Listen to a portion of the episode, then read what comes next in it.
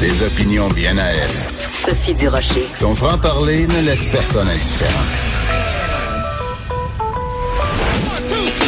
On n'est pas obligé d'être d'accord.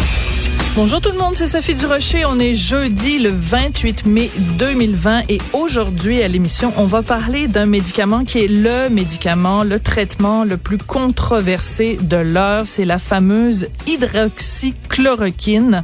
Pourquoi c'est controversé? Ben parce qu'il y a un médecin, un chercheur en France, plus précisément à Marseille, qui depuis le début de la pandémie utilise l'hydroxychloroquine et euh, affirme, combiné avec un antibiotique, et affirme que ça aide à euh, pondérer euh, les réactions à la maladie, au COVID-19. Et c'est très controversé parce que plein de gens disent ben sa méthode est pas rigoureuse.